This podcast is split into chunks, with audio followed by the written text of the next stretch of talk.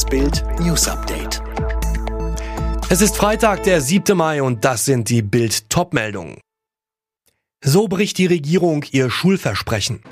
Mädchen schießt auf drei Menschen an Schule in Idaho. Bundesrat entscheidet über Grundrechte für Geimpfte und Genesene. Es war das große Versprechen der Bundesregierung an Deutschlands Familien und Kinder. In der Corona-Krise sollten Schulen als letztes geschlossen, als erstes geöffnet werden. Problem, nun wird das Versprechen zur Farce. Wegen fehlender Inzidenzwerte will Deutschland schnellstmöglich Kinos, Theater und Biergärten öffnen. Aber für Millionen Kinder fällt normaler Schulunterricht weiter aus. Niedersachsen will in Landkreisen mit einer 7-Tages-Inzidenz unter 100 Museen öffnen und Kunstausstellungen erlauben. Dazu auch Geschäft und Außengastronomie öffnen. Sachsen-Anhalt plant Lockerungen in entsprechenden Landkreisen, unter anderem für Gaststätten und Tourismus. Auch Veranstaltungen im Innenbereich könnten möglich werden. In Bayern sollen neben Biergärten auch Theater, Kinos sowie Konzert- und Opernhäuser öffnen dürfen.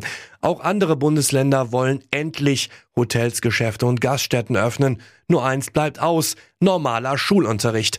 Warum lesen Sie auf Bild.de?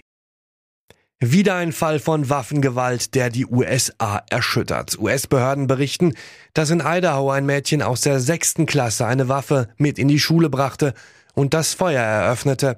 Zwei Schüler und eine Aufsichtsperson wurden verwundet. Dann konnte eine Lehrerin das Mädchen entwaffnen und hielt sie fest, bis die Polizei eintraf und sie in Gewahrsam nahm. Alle drei Opfer wurden in die Extremitäten geschossen.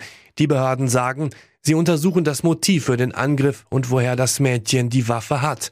Beamte sagten auf einer Pressekonferenz am Donnerstag, dass die drei Verletzten wohl überleben werden. Steve Anderson, Sheriff von Jefferson County, sagte, das Mädchen habe eine Pistole aus dem Rucksack gezogen und mehrere Schüsse innerhalb und außerhalb der Middle School in der kleinen Stadt Rigby abgefeuert. Der Ort liegt etwa 145 Kilometer südwestlich des Yellowstone Nationalparks.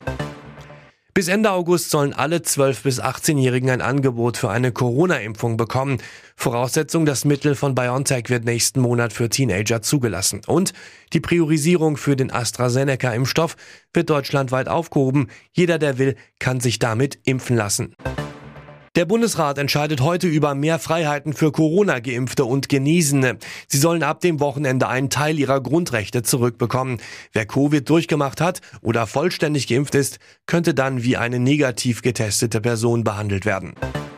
In Portugal beraten die EU-Staats- und Regierungschefs heute über eine vorübergehende Aufhebung der Impfstoffpatente.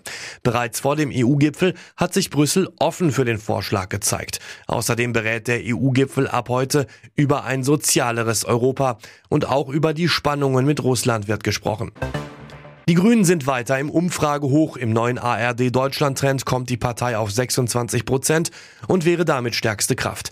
Die Union fällt um 4 auf 23 Prozent, dahinter die SPD mit 14 Prozent. Die AfD legt auf 12, die FDP auf 11 Prozent zu, die Linke kommt auf 6 Prozent. Im Kampf um den Klassenerhalt in der Bundesliga hat Hertha BSC wichtige Punkte geholt.